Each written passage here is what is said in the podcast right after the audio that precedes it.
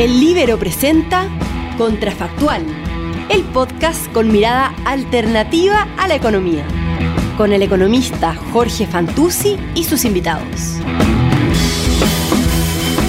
Hola, ¿cómo están? Soy Jorge Fantuzzi. Esto es Contrafactual, el podcast que hacemos para hablar de economía y darle una mirada alternativa a, distintos temas. Eh, hoy tenemos invitado a Cristóbal Velorio, estábamos comentando recién, Cristóbal creo que es el primer no economista invitado a, este podcast. Un honor. Cristóbal, está bien, está bien. Cristóbal es abogado, doctor en filosofía política y académico de la Escuela de Gobierno de la, de la Adolfo Y y el tema, el, tema que, elegimos hoy es casi una excusa para hablar de liberalismo. El, que creo que, nos metamos en esta propuesta que se está haciendo de eh, modificar el impuesto a la herencia, una, propuesta que, hizo la, diputada Natalia Castillo, Revolución Democrática, de limitar la herencia a 4 mil millones de pesos. Y dice, para repartir mejor la torta, evitar acumulación de riqueza y para tener una sociedad mucho más justa e igualitaria.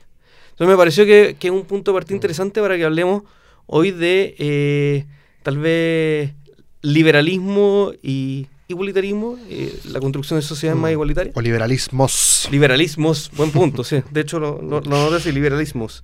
¿Te parece, Cristóbal, si partimos hablando por qué, qué tienen en común estos liberalismos? ¿Qué es el liberalismo? Es una, es una buena pregunta porque nos vemos tentados muchas veces en el debate eh, no el debate académico, pero sí el debate público, a tratar a algunos como los verdaderos liberales y a otros como si fuesen los impostores.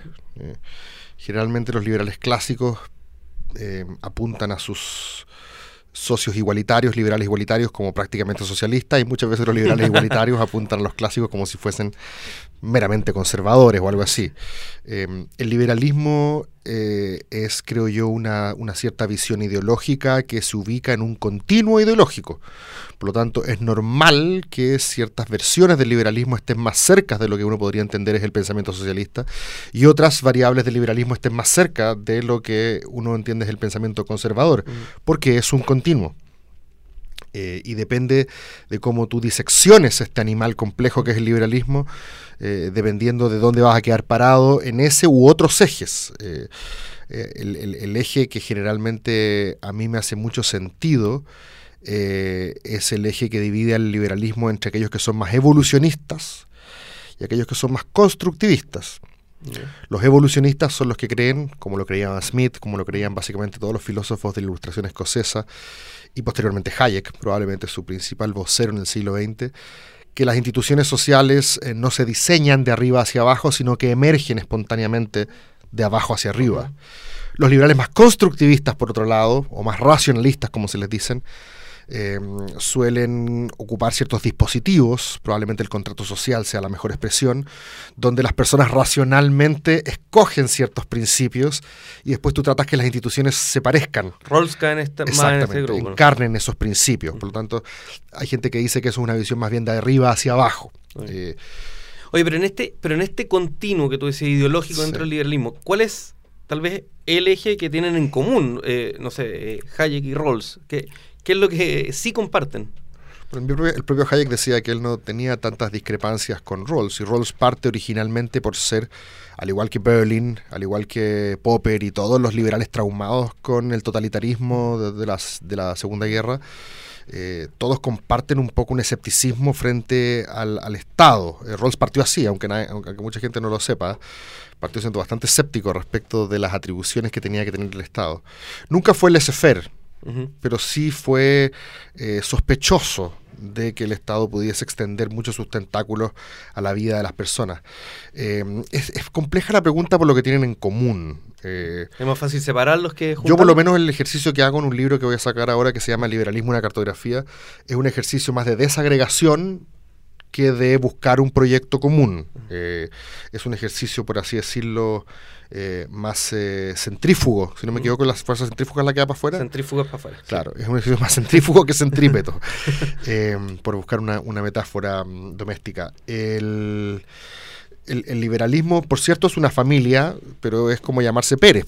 están los Pérez González, y están los Pérez Subercasó, y están los Pérez Ulloa, y están los Pérez Maquena, y, algunos son de Chillán, y otros son de Copiapó, y, ahí nos vamos seguramente a identificar ciertas hebras comunes y otras que los distinguen.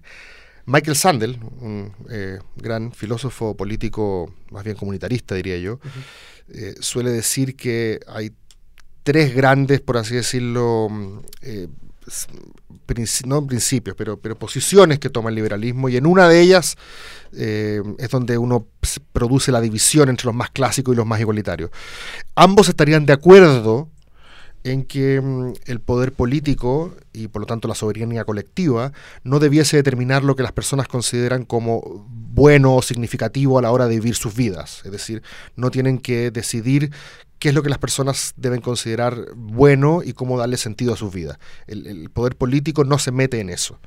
Eh, la segunda cosa es que tampoco debiese ser perfeccionista en la dimensión eh, no solo del espíritu, sino también física. No debería decirme qué es lo que me conviene a mí hacer desde el punto de vista de lo que consumo, de lo que eh, realizo, lo que es bueno, como decía Stuart Mill, perdón, lo que hago con mi cuerpo es, es, parte de mi soberanía individual.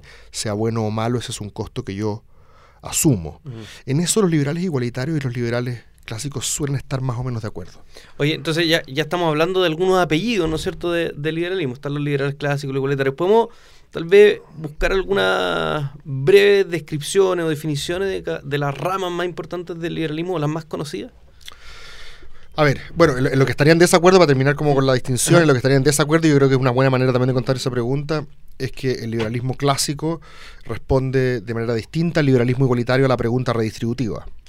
Eh, y suele considerar de que em, el poder político tampoco tiene atribuciones legítimas para quitarle a unos y darle a los otros. El liberalismo igualitario, en cambio, responde a esa pregunta de manera afirmativa. Sí, Friedman igual en, los clásicos tenía algún límite, de ahí te, quiero preguntar un poco de eso, pero tenía un límite al tema de la redistribución, o sea, se mete algo. Sí, bueno, es súper interesante la pregunta, a pesar de que en el libro yo trato de no enfocarme en la clásica división entre clásicos igualitarios, eh, que es un poco la discusión como de redes sociales, y busco otras maneras de disectar el liberalismo. La de clásicos igualitarios es usualmente la que más se impone y la, y la rivalidad intelectual entre Hayek y Rawls probablemente sea la que más eh, sobresale en la segunda mitad del siglo XX. Y con un punto medio que es Amartya que como que se lo disputan los dos lados. John Tomasi es un filósofo que en el último tiempo está tratando de hacer una especie de fusión entre Hayek y, Rawls. Y él ahí explica cuál sería esa, esa fusión. Según Tomasi, eh, Rawls siguiendo un poco a Stuart Mill, según, según Tomasi, es, en, es en Stuart Mill en que el liberalismo empieza a transitar un poco por la izquierda porque Stuart Mill es el que considera de que las libertades que realmente permiten la expresión de la individualidad no son aquellas económicas, sino que son las de la libertad de expresión, la libertad de reunión, la libertad de asociación. Ahí en verdad uno se juega la, eh, la originalidad de ser uno mismo. Em, y lo que le dice y lo que hace Rawls es un poco seguir a, Tomasi, dice, perdón, a, a Mill, dice Tomasi, porque deja fuera ciertas libertades económicas de sus principios, de, sus libertades básicas del primer principio de justicia. Eh, por ejemplo, en Rawls no está la libertad de poseer capital como uno de los principales, como una de las libertades básicas. Está la libertad, por supuesto, de poseer propiedad personal, pero no necesariamente de capital. No está, por ejemplo, la libertad de contratación nuestras libertades básicas de Rawls. Eh, Porque al final tiene, eh, y Amartya también cae en esto y Rawls también, tiene algo de arbitrariedad en cómo se definen eh, los límites, digamos, a la, a la, libertad y a la autonomía para para llevarlo a la práctica, ¿no es cierto? Al final lo que hace Rawls es tratemos de ponerlo a la práctica, entonces hace como un listado, ¿no es cierto?, de cosas que, que, que sí son parte de las libertades básicas, pero necesariamente tiene un poco, no sé, tal vez un sesgo mío, pero tiene algo de, arbitrariedad en que sí y que no. Sí, bueno, Isaiah Berlin decía en dos conceptos de libertad que lo importante era que los liberales fuesen capaces de definir un radio inviolable de libertades individuales donde el poder colectivo no puede ingresar. Ahora, ¿cómo se define ese radio? El propio Isaiah Berlin decía, depende. Algunos lo harán por el principio de utilidad, otros lo harán por el imperativo categórico, otros lo harán por la santidad del contrato social, otros lo harán por la ley natural. Y un poco, básicamente, le, hacía referencia a cada una de las distintas tradiciones liberales que ha dicho, aquí hay un radio inviolable de libertades que no pueden ser em, sacrificadas a un pretexto de beneficio colectivo. Y la justificación de donde se dibuja ese radio impermeable cambia. Lo importante, decía Berlin, es que ese radio impermeable exista. Eh, y eso quizás te demuestre por qué hay liberales más utilitaristas, hay liberales más kantianos, hay liberales que siguen a Nozick y hay liberales que siguen a Rawls. Ahora, la pregunta fundamental que debe contestar el liberalismo en este ámbito, eh, sobre todo en el ámbito de la desigualdad o el ámbito económico, es ¿cuáles son las desigualdades permisibles? Esa me parece que es la pregunta clave. Porque, y en esto lo voy a poner eh, de la manera más eh, como dicen los gringos, blunt posible, más, más como, eh, o, bold, como, como de la manera más expresiva posible, sin eufemismos, el liberalismo es una narrativa que justifica la desigualdad. Okay. Es, es, un, es, un, discurso que justifica la desigualdad. por lo tanto, ser liberal parte de la base con que van a haber ciertas desigualdades permisibles. Ahora, ¿cuáles y en base a qué justificación es lo que hace que muchas veces eh, haya una divergencia entre una y otra tradición? Entonces, por ejemplo, para partir por probablemente eh, la que uno consideraría que está más a la derecha, el, libertarianismo, que yo sí mm. considero que forma parte de la gran de la familia liberal. liberal. Nozick decía, la única manera de ver si una distribución de recursos es justa es si es que es el producto de interacciones que se hayan dado en forma voluntaria y sin fraude. Por lo tanto, para ver si una distribución es justa hoy, hay que mirar a ayer y anteayer, es decir, la historia de las transacciones, y si todas fueron sin fraude, entonces esa distribución final es justa y no hay ninguna legitimidad del punto de vista político para meterle la mano a unos para darle a otros. Que esto es un argumento que se podría, a propósito de lo que vamos a hablar en un rato más de, de lo de la herencia, es algo que se podría usar, o sea, hasta el más libertario de los liberales, siguiendo la tradición de Nozick, como podría decir, podría haber ahí una nota para, para ver el tema de la herencia. Si yo soy un libertario, yo debiese oponerme radicalmente, soy un libertario de derecha, pero, pero, si yo soy un libertario, porque hay otra tradición de izquierda, pero si yo soy un, un libertario a la Nozick, yo me debiese oponer a cualquier tipo de impuesto de herencia. oponer. A menos que se considera que el. que, el, que, se consiga un fraude, pero. que, el origen, digamos, de esa riqueza fuera fraudulento. Pero si, lo que tiene mi padre o mi madre fue bien habido. Fue, exacto. Como se dice, fue buen habido. Porque si es mal habido, opera según no sé que el principio de rectificación. Eh, en el caso que estuviera bien habido, eh, la transferencia que hace mi padre de recursos a mí, una vez que no está, o si quiere lo hace en vida, eh, hace que. Porque él puede hacer lo que él quiera con lo suyo. Esa es la gracia del punto de vista libertario. Los derechos individuales, y en esto no se sigue a Locke, bueno, Marx también seguía Locke, esta idea de que las cosas son tuyas una vez que algo de tu cuerpo de alguna manera se mezcla con ellas. Entonces Locke decía que la tierra que tú trabajas de alguna manera es como una extensión de la mano que la trabaja, es, se hace tuya con tu trabajo que es lo que después le permite a Marx decir que el capitalista le roba, por así decirlo, la el trabajo es lo que vale. Le roba al trabajador, que en verdad eso debiese ser el trabajador, es una teoría que Marx toma de Locke. Eh, y Nozick también la sigue y dice, eh, si lo que el fruto de mi trabajo es mío, ¿bajo qué título legítimo puedes tú quitármelo para dárselo a otro? Eh, yo creo que Friedman habría estado eh, relativamente de acuerdo, por lo menos en su teoría. Sí, Friedman está de acuerdo. La responsabilidad social empresarial dice, las empresas si quieren hacen caridad, pero no, no, no es su responsabilidad, eso es otra cosa. Em, entonces, desde el punto de vista libertario, no habría un título eh, justo de parte del poder político para redistribuir lo mío, incluso cuando yo no estoy. Yo estaba pensando, imagínate que alguien te dijera el argumento de, no sé, estas tierras fueron usurpadas hace no sé cuántos cientos de años y por lo tanto, si uno sigue el hilo para atrás, entonces esta riqueza fue mala vida. Si opera el principio de rectificación. Ahí operaría el principio de rectificación. Ahora, tendría que ser caso a caso. Irónico, irónico, pero eh, desde el punto de vista histórico se suele decir que Locke construye esta teoría justamente para justificar cómo los colonos ingleses que llegaron a Norteamérica eh, encerraron pedazos de tierra, cosa que no hacían las tribus eh, indígenas que vivían ahí, eh, y dijeron, esto es mío. y al poner una cerca afuera, le queda justificado. Queda justificado un poco que eso fuera de ellos, una justificación de la propiedad privada. que no que una, noción que no tenían estas tribus, que andaban persiguiendo a, a los bisontes. y la justificación nosiquiana, por así decirlo, de la desigualdad tiene que ver, por lo tanto, con el factor histórico, es decir, las transacciones fueron legítimas y no habría ningún título legítimo para redistribuir. Por lo tanto, se entiende por qué para los libertarios, eh, como dice Nozick, eh, el, em, cobrar impuestos es como obligarte a hacer trabajo forzado. Es un robo. Murray Rothbard decía eh, es como un robo institucionalizado. Mm. Nozick dice es como trabajo forzado, porque es como que tú trabajáis de lunes a viernes, pero lo de lunes a jueves, el fruto de tu trabajo es para ti. El viernes Todo lo que trabajáis el viernes trabajáis para el Estado. y, claro, y haciendo la contabilidad, algo, algo de eso Oye, entonces tú estás diciendo, veamos la desigualdad como en el espectro político relacionado con la libertad. Entonces, a lo más a la derecha, los libertarios. Lo que yo digo es que los liberales responden la pregunta por la justificación de la desigualdad de manera distinta. Si yo soy un libertario, yo considero que toda desigualdad es justa en la medida que sea el producto de una distribución conseguida sin fraude y, en forma, a través de transacciones voluntarias. Entonces ahí está el origen como la clave.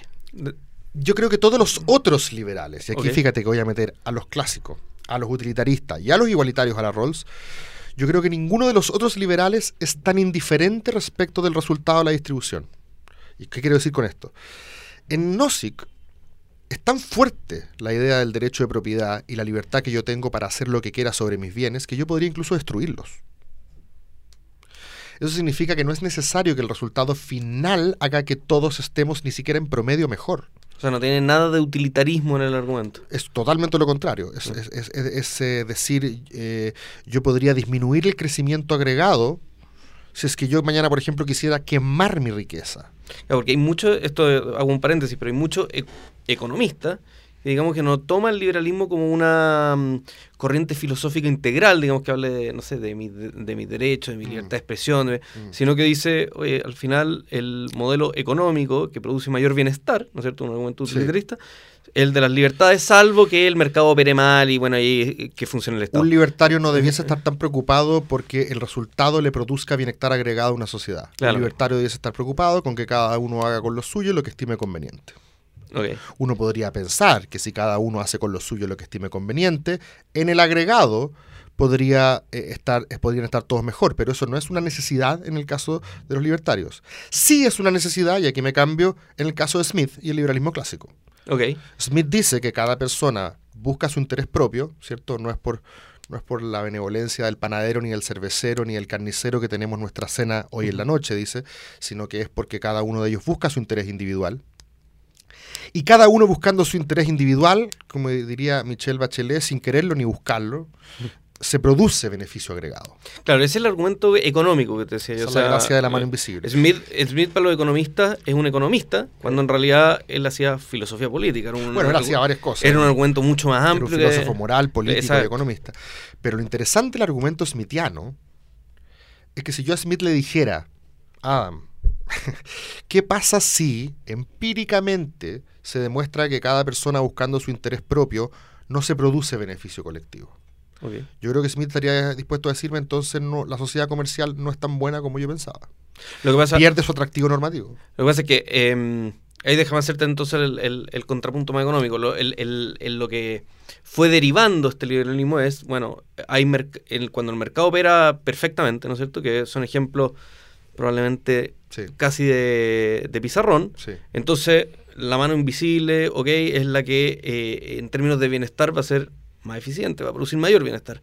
Pero cuando el Estado para no... Todos. Sí, para todos. Pero cuando, el, cuando el, el, mercado no opera, eh, no opera perfectamente, y por lo tanto hay externalidades, hay imperfecciones como, como las competitivas. Pero manejémonos todavía o, son bienes públicos, entonces ahí el Estado tiene un rol. Pero manejémonos en la relación en la cual la empiria lo que hace es, es probarte o no probarte el punto filosófico.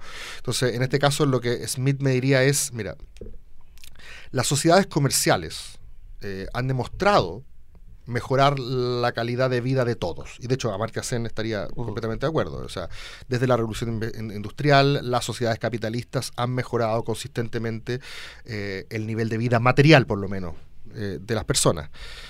Smith se vanagloriaba de que en la sociedad comercial, hasta el campesino más frugal, dice él, laborioso pero frugal, eh, vive mejor que un príncipe africano, que un rey africano que tiene a su servicio a mil hombres desnudos, dice.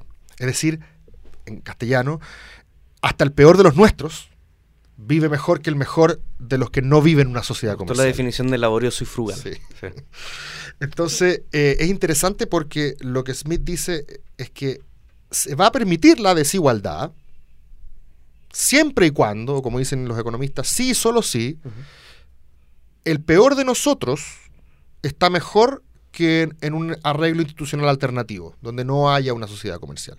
Y eso, fíjate, que se parece bastante a lo que decía Rawls. Hay una especie de paralelismo que yo creo mm, inexplorado, no inexplorado, pero explorado no con, con- con la fuerza que se debiese explorar, entre Smith y Rawls.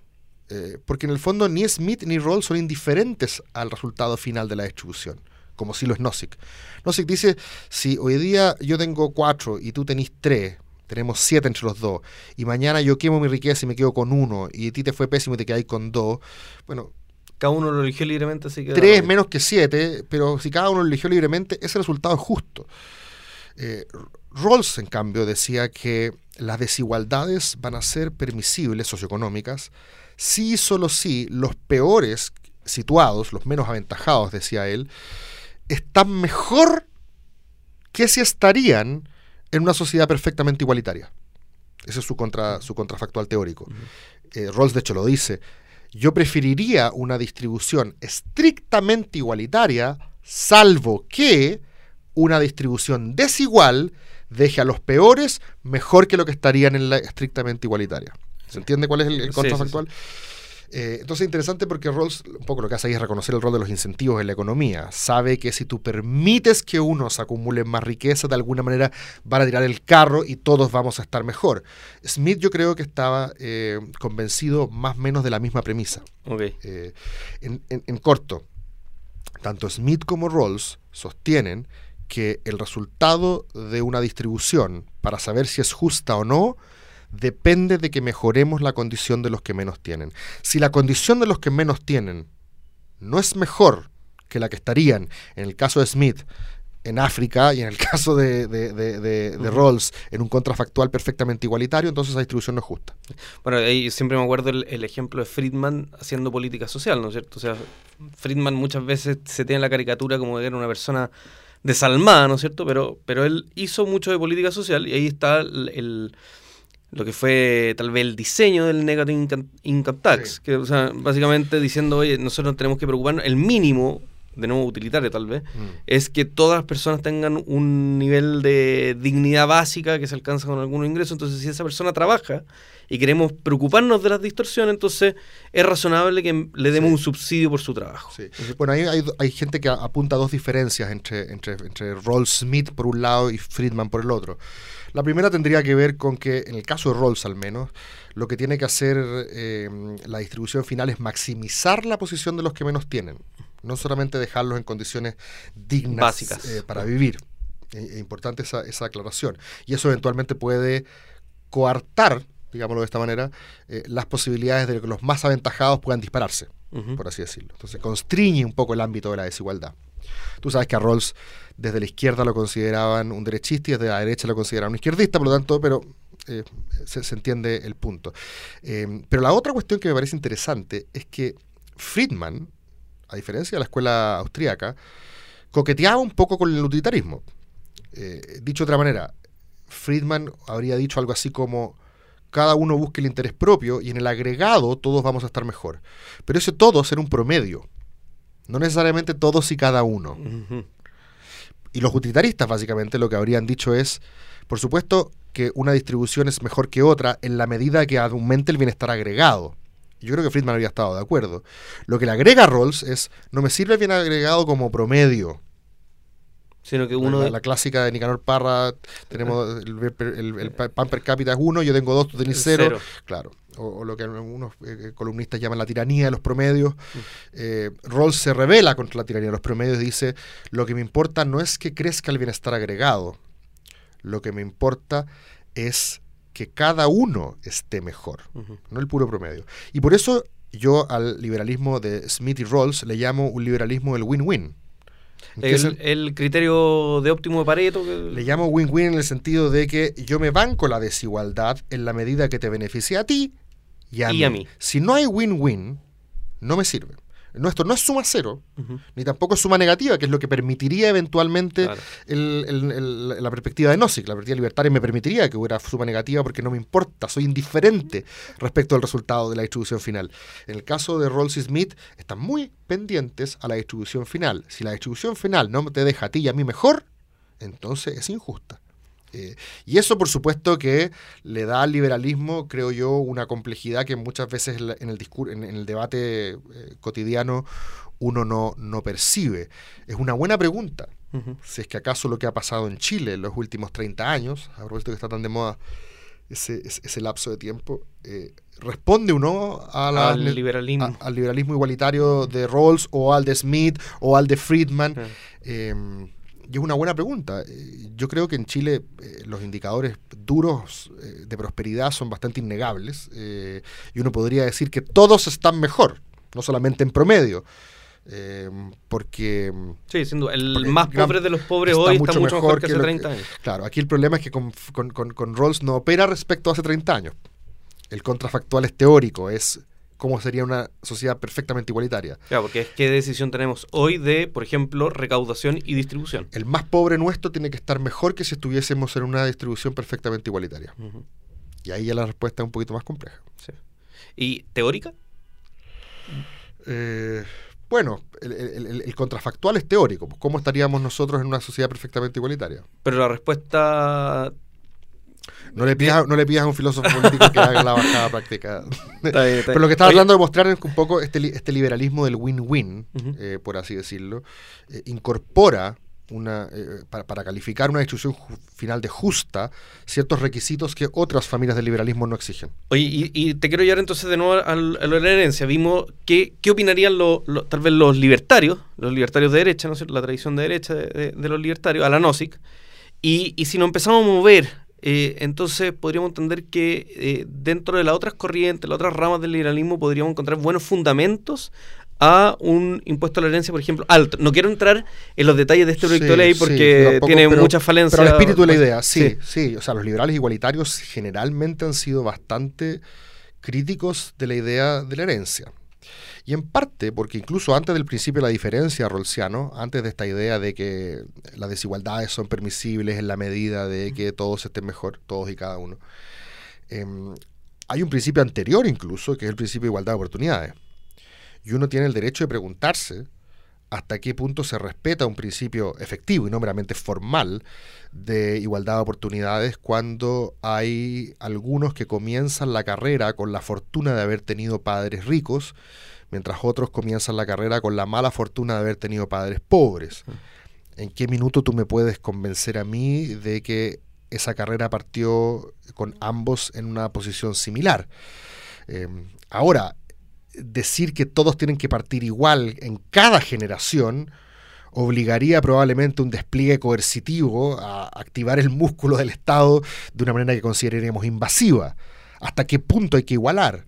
¿Qué pasa si yo le quiero leer a mi hijo un cuento en la noche y eso lo va a hacer mejor que eh, el niño de los papás que no le quieren leer o no tienen tiempo de leerlo? Por supuesto que todas las aspiraciones a igualdad de oportunidades son complejas. No, de hecho, las restricciones del mundo real.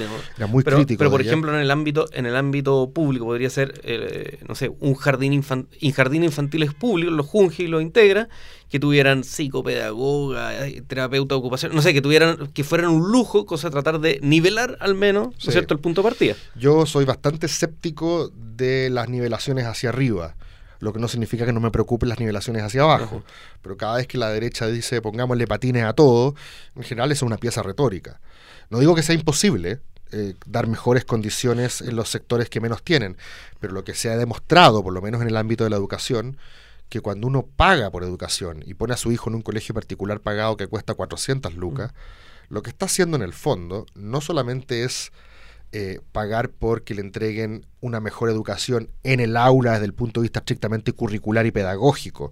Lo que paga también es que se junte con personas con un capital cultural similar. Lo que uno paga es el capital cultural. No, yo te lo decía en el sentido de que si quisiéramos tener ese nivel de jardín infantil espectaculares, qué sé yo, eh, necesariamente entramos en un ámbito de nuevo de... lo, que de, te, lo que te diría un Nicolás Izaguirreano, te diría algo así como en la medida de que los padres ricos no pongan a sus hijos en esos colegios Ajá. y que los sigan juntando entre ellos en otros mega jardines infantiles, que al mismo tiempo es el reclamo de libertad de esos Sí, padres. sí, sí. eh, te diría, aunque, si eso no pasa, entonces va a seguir siendo una sociedad eh, profundamente desigual. Desigual. Ahora, esto no significa, y esto, esto es una, una distinción importante, ¿ah? dentro del liberalismo igualitario hay dos corrientes, por así decirlo. Los herederos de Rawls se separaron también. Una parte de los herederos de Rawls, los que se le llaman los igualitaristas de la suerte, consideran que de alguna manera las desigualdades que son justas son aquellas que son el producto de decisiones que nosotros tomamos y no de nuestra buena o mala suerte, ¿cierto? Es la diferencia que hacen los gringos entre choice y chance. Si algo es propio del choice, entonces está bien, Está yo bien. me lo banco, para bien o para mal. Eh, mis talentos, mi mérito, mi esfuerzo. Eh, pero si esas cosas en verdad tienen que ver con chance, y bueno, ojo, na- dónde nacer tiene mucho que ver con chance y no con choice, eh, entonces ahí es donde debería operar una especie de criterio correctivo, compensatorio. Por eso le- le- le- los llaman un poco peyorativamente los igualitaristas de la suerte. Hay que tratar de igualar la suerte de las personas. Si tuviste muy mala suerte, te voy a tratar de compensar con los que tuvieron muy buena suerte. Y que finalmente las diferencias que hay entre tú y yo sean las que en verdad ganamos en la cancha. Algo así. Eh, entonces hay algunos que se lo tomaron muy en serio, como filósofos de la educación, como Harry Brighthouse y Adam Swift, que eh, creen que por lo mismo no debiesen haber colegios particulares pagados. Que debiésemos estar todos sometidos a un inicio de la carrera estrictamente igualitario. Porque eso es lo único que puede aminorar la mayor mala o buena suerte que es donde naciste. Y otras, como Elizabeth Anderson, otra que est- estudió, de hecho, con Rawls, Elizabeth Anderson, una gran filósofa liberal igualitaria, dice, "Mm, no estoy tan de acuerdo, dice. Depende, dice. Si la existencia de colegios particulares pagados, lo único que hace es producir un poco el efecto country club, que le llama ella, que es que los cuicos se junten con los cuicos y, y- y eso les permita acceder a las mejores posiciones eh, y el resto tenga que contentarse con la que hay. Generalmente las sociedades estratificadas tienen bienes posicionales y estar arriba, las posiciones sociales más apetecibles son escasas. No todos pueden ir a cancha diamante, porque no caben, y si todos caben, entonces no es diamante. Un poco esa es la, la idea de la sociedad estratificada. Eh, y, pero en cambio, dice Anderson, si es que la existencia de un colegio particular pagado lo que hace en el agregado es mejorar la situación de todos, incluso los que no fueron a ellos, porque gracias a ellos tipos aprendieron cuestiones muy específicas, gracias a eso se fueron a estudiar afuera, terminaron la NASA o descubrieron una vacuna para el coronavirus, es decir, si es que finalmente el hecho de que algunos se aventajen redunda en beneficio colectivo, un poco siguiendo la teoría rawlsiana, entonces no, es, no hay por qué abolir, no hay por qué prohibir los colegios particulares pagados. Entonces, si te das cuenta, incluso dentro de la misma teoría liberal igualitaria, los lack egalitarians en verdad no son tan win-win, sino que son más suma cero. Mi buena suerte compensa la tuya, pero la idea es que quedemos más o menos igual. Anderson, creo yo más interpretando a Rawls, dice, "N- no importa que los de, arri- que los de arriba se puedan tener, disfrutar de su buena suerte, en la medida que Todos eso mejor. redunda en un beneficio de todos y cada uno y no solamente en promedio. No es decir, hay mayor tolerancia, si te fijas, a la desigualdad en la medida de que la desigualdad es instrumental al bienestar. al bienestar de todos. Oye, Cristóbal, muchas gracias. Yo creo que nos, nos pasamos harto rato en, en el tiempo en la conversación. Estaba muy entretenida. Te agradezco por haber venido a este capítulo de Contrafactual, que en general nos dedicamos a hablar de economía y hoy día Algo econo- dedicar algo algo, de economía economía, pero, pero, pero, claro, pero tocamos, tocamos otras notas. Así que muchas gracias. Gracias a ustedes por la invitación.